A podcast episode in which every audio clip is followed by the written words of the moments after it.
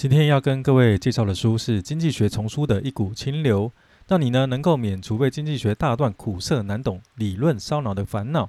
这本书就叫做《小岛经济学》。在分享这本书之前呢，我先介绍一下这本书的写作背景，以及一些关于经济学两大学派的相关知识。经济学的世界呢，就像是江湖啊，有江湖的地方呢，就有门派。常见的经济学门派啊，有古典经济学门派、发展主义的门派、制度学派、凯恩斯学派，还有奥地利学派、行为学派，哦，拉里拉扎一大堆啦，反正就是一大堆。那其中呢，影响力最大、矛盾最为尖锐的两大派呢，就是凯恩斯学派跟奥地利学派了。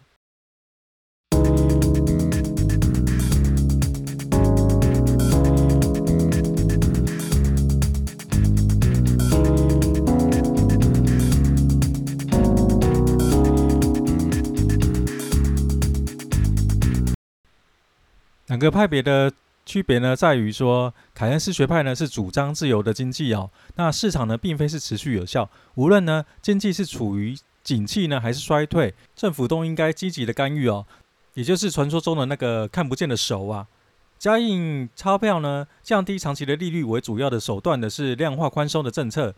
奥地利学派呢是主张哈市场永远是有效的哦，政府对经济的干预啊是弊大于利。金融危机呢不一定是坏事，而是市场呢自我调整的一个过程哦，是一剂苦口的良药。近年来呢，凯恩斯学派的相关理论呢就成为美国政府啊经济决策的重要依据，这使得呢通货膨胀呢几乎成为政府干预的最终的宿命哦。本书的两位作者彼得西夫呢跟他的弟弟哦安德鲁西夫呢都是奥地利学派的忠实拥护者。彼得呢也是另外一本哦风靡全美的经济畅销书《美元大崩溃》的作者。他最知名的一件事啊，就是准确预测了二零零八年的美国金融危机。彼得呢是坚定的反凯恩斯的主义者哦，在小岛经济学开头的序言中啊，他这样讲到哈：如果我们允许凯恩斯主义者呢牢牢控制多个经济部门、金融部门以及投资的银行哦，那跟我们委托占星师而不是天文学家测量。天体的运行速度是一样的哦。实际上呢，彼得与安德鲁之所以写《小岛经济学》，很大的部分哦，是因为他爸爸欧文西夫哦致敬。欧文呢，从小就为了培养哦兄弟俩对经济学兴趣呢，所以在日常生活中经常编一些有趣的故事讲给他们听哦。其中一个小三个人呢，小岛捕鱼的故事呢，就是在欧文在一次全家的自驾旅游中啊，为了打发塞车的时间呢，即兴讲给两个儿子听的。如今，彼得呢跟安德烈呢，把父亲当年讲给自己鱼的故事啊，做出升华以及扩展哦，将经济学最本质的原理透过小岛经济学呈现给读者。同时呢，他们打算哈进一步证实呢，凯恩斯主张的经济模式是错误的、危险的。当大家都觉得哈将经济学领域的各种细节啊跟现象进行整体化的分析啊是一件极为挑战的事情的时候呢，小岛经济学呢却用充满童趣的插图啊。幽默的口吻以及平时的语句呢，将经济学从高不可看的架子上取下来，稳稳地放在众人前面啊、从一个小岛开始，一个个原本深奥的经济学原理啊，便在一个个故事中生动地展现出来。随着故事的发展啊，一层层的思考下去，大家都会发现，尽管呢一些经济学的道理看起来是越来越深入，但却一直在贴切我们的实际生活，却始终充满着乐趣。不少读者在看完此书之后啊，都忍不住的惊叹啊，原来经济学还可以这样解释啊！沉闷枯燥的经济学，原来也可以如此的通俗易懂。书中呢是利用鱼、渔网、存钱、借钱的故事呢，深刻揭露了全球经济对话中的暗藏的众多漏洞。在作者幽默呢又显机智的文字里呢，读者很容易就明白了经济增长的根源啊，以及贸易、储蓄、风险三者的重要性。在阐释滞涨的根源啊，利率的影响。政府的刺激机制以及消费信贷的破坏性本质的同时啊，作者还谈及了诸多常常被误解的经济原则问题啊。一经出版呢，《小岛经济学》便以不可挡的姿势呢，便成为全球读者热心追捧的超级畅销书。作者将我们现代经济社会的现象哈搬到了一座小岛，全书呢便从一个小岛开始说起。有三个活泼可爱的原始人住在岛上，分别是一号、二号、三号。因为英文我不太会念啊，所以就这样直接称呼吧。原来这是一座无人岛，岛上呢是什么都没有啊，日子是苦得很啊。岛上只有一种食物，那就是鱼啊。这种鱼呢都是同一个品种，这种鱼呢很大哦，一条鱼呢一个人只能吃一天。这个岛啊是非常闭塞的很哦，技术呢低落，所以这三个人啊，唯一的捕鱼方式就是跳进水里啊，用手抓。每个人呢，每天可以抓到一条哦，正好呢可以满足自己的需求。所以呢，一号、二号、三号的每日生活状况呢，就是起床捕鱼、吃鱼、睡觉。捕鱼呢，就成为小岛经济的全部哈，没有 Line，也没有微博，也没有抖音，也没有 YouTube，也没有 Facebook 啊，所以是非常的忧伤。在这一座只能吃生鱼片的原始岛上呢，没有任何的经济形态，没有存款，没有借贷。没有投资，岛上实行的是产出等于哈消费的生产模式，没有多余的财物哦可以交易。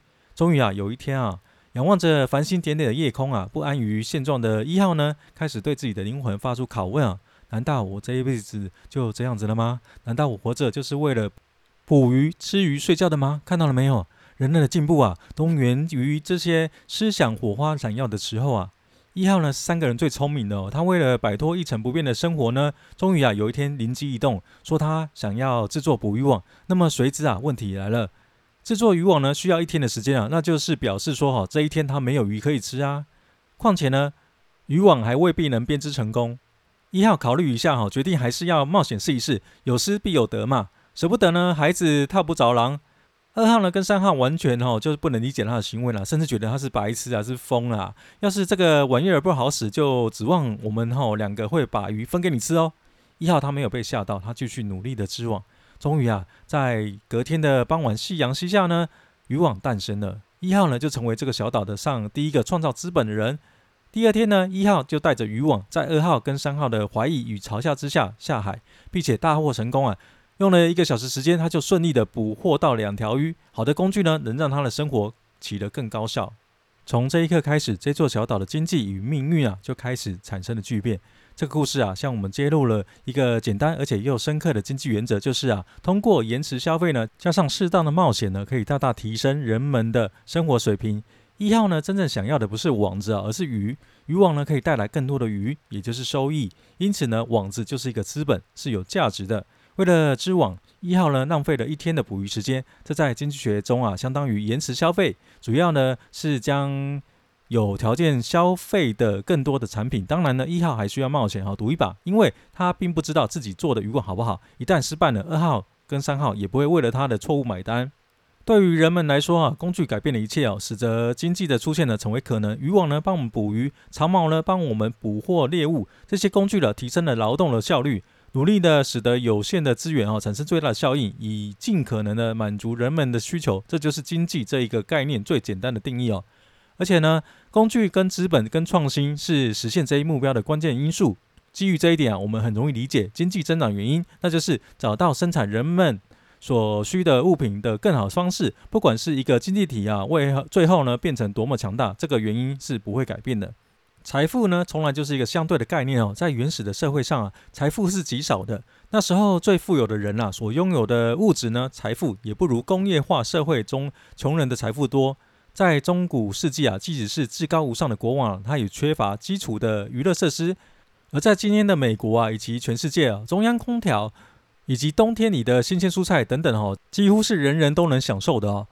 但是令人吃惊的是，财富是分等级的。这个事实呢，本身就不公平。人们认为富人之所以富有，是因为他们劫取别人财富，并因此啊产生了穷人。在现代经济学中哦，有个理论认为哈，利润是通过少付工人工资产生的，有人称之为劳动价值论。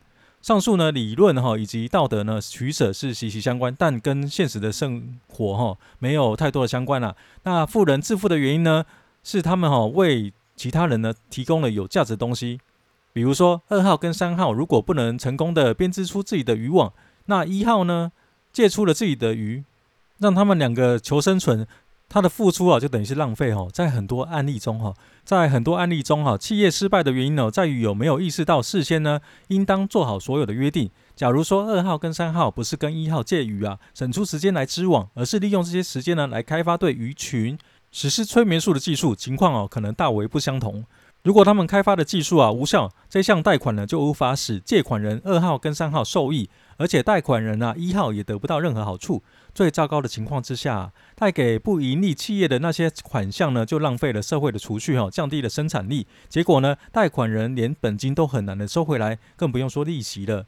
但是呢，实施顺利的商业计划就弥补了那些实施不利的计划的损失。因此啊，要知道商业贷款呢，并非是社会储蓄的唯一选择。一号呢，还可以选择其他的贷款方式，像是消费贷款以及应急贷款。回到现实生活哈，一旦呢外部势力，比如说政府干预啊，以及各种的理由啊，鼓励或者是要求。储蓄者呢借出款项而不考虑啊实际还款的可能性啊，这时贷款人呢就难免要承受较大的损失。这种有悖常规的做法呢，只会是浪费社会的储蓄。各国政府呢在满腔热情呢要做点好事的情况之下哈，总想要干预储蓄的借贷方式。他们透过哈通过诸多的法律啊，使得某些贷款类型呢比其他类型更有吸引力。但是呢，政府并没有储蓄啊，只有个人才有啊。假如在政府的机制下，贷款的都流向了那些最终无法还款的个人呢，以及企业啊，那么这些损失啊，都要由那些牺牲了自己的利益去创造储蓄的个人来承担了。在简单经济社会中，哈发挥作用的经济规律呢，同样也适用于哈复杂的经济社会。一号呢，当初甘愿做出自我牺牲来创造资本，也为岛上的其他居民呢带来了福祉。最后呢，在一号精明的贷款计划，岛民呢就制作了许多渔网，然后呢又利用生产力提高之后呢所累积的资本来制造更加有效的捕鱼器。生产力提高之后呢，不仅让食物变得更加丰盛，服饰呢也变得更加美观，交通呢变得更加便捷，而且人们也有了闲暇的时间，冲浪呢运动哦就开始蓬勃发展了起来。很快呢，关于这种哦前所未有的奢华生活呢的传说就流传到其他岛上哈。那些其他的岛上的人们，就依然在徒手捕鱼，根本就没有闲暇时间去冲浪。为了追求更美好的生活哦，移民就很快的接踵而至。生产力提高哈，就意味着哈这一座的岛屿呢可以养活更多人口。反过来啊，更多的人口呢又促成了更加多样化的经济。一些新到的移民呢找到了操作巨型捕鱼器的工作呢，而另一些哈。移民向原住民借来多余的鱼，开垦土地，种植农作物，人们啊，终于可以不用每天都吃鱼了。还有人啊，是利用贷款进入其他的商业领域。随着岛民的鱼越来越多啊，鱼的储蓄啊就成为了问题啊。以前人们啊总是习惯把鱼放在家里，但是这种效率啊很低，甚至很危险哈。偷鱼贼呢也成为了一个大问题哈。虽然岛民呢愿意通过贷款呢跟投资使自己呢多余的鱼增值，但大多数人啊既没有时间也没有能力来判断某种呢商业计划的优劣。一个叫做麦克斯的人哈，他嗅到了商机哈，他决定开拓一个革命性的计划。麦克斯呢就守护自己的存鱼多年，他深知必须找到一个更好的储蓄方式才行。看到自己的邻居啊被狡猾的借鱼人欺骗。他也知道哈，在借出积蓄的问题上，大多数人都需要被帮助。考量到这些因素啊，他就建造了一个很大的储藏室，使得温度呢跟湿度都可以调节，还雇佣了岛上最强壮的人当看守。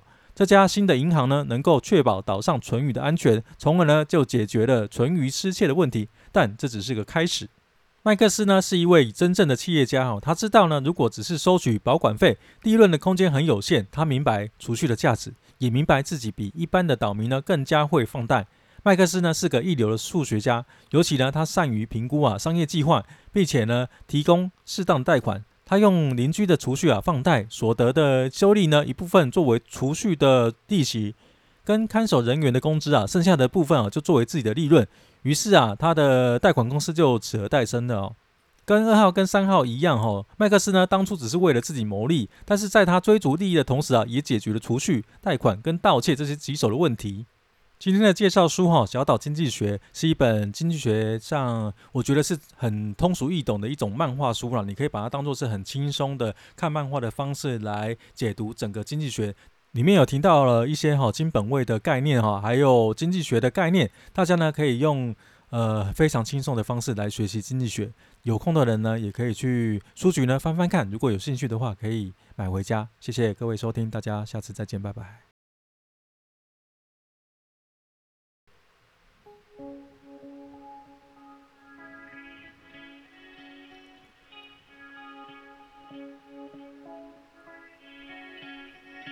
趁梦想仗剑走天涯。看一看世界的繁华，年少的心中有些轻狂。如今你四海为家，曾让你心疼的姑娘，如今已悄然无踪影。爱情中让你渴望又感到烦恼，曾让你遍体鳞伤。滴滴滴滴答答，滴滴滴滴答答，滴滴滴滴答答，走在勇往直前的路上。滴滴滴答答，滴滴滴答答，滴滴滴滴答答，有难过也有精彩。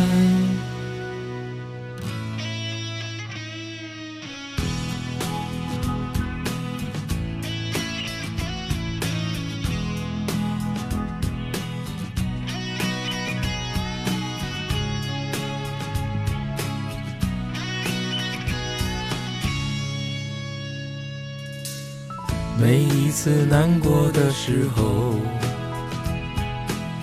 就独自看一看大海，总想起身边走在路上的朋友，有多少正在疗伤。滴滴滴滴滴答答，滴滴滴滴滴答答。滴滴滴滴滴答答，不知多少孤独的夜晚。滴滴滴滴滴答答，滴滴滴滴滴答答，滴滴滴滴滴答答，从昨夜就睡醒来。每一次难过的时候，就独自看一看大海，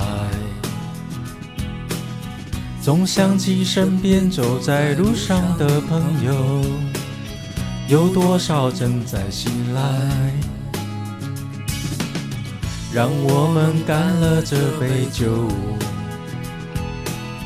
好男儿胸怀像大海。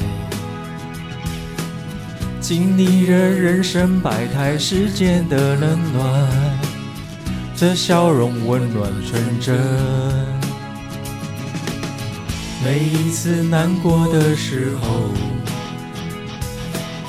就独自看一看大海，总想起身边走在路上的朋友，有多少正在醒来。让我们干了这杯酒，好男儿胸怀像大海，经历人人生百态，世界的冷暖，这笑容温暖纯真。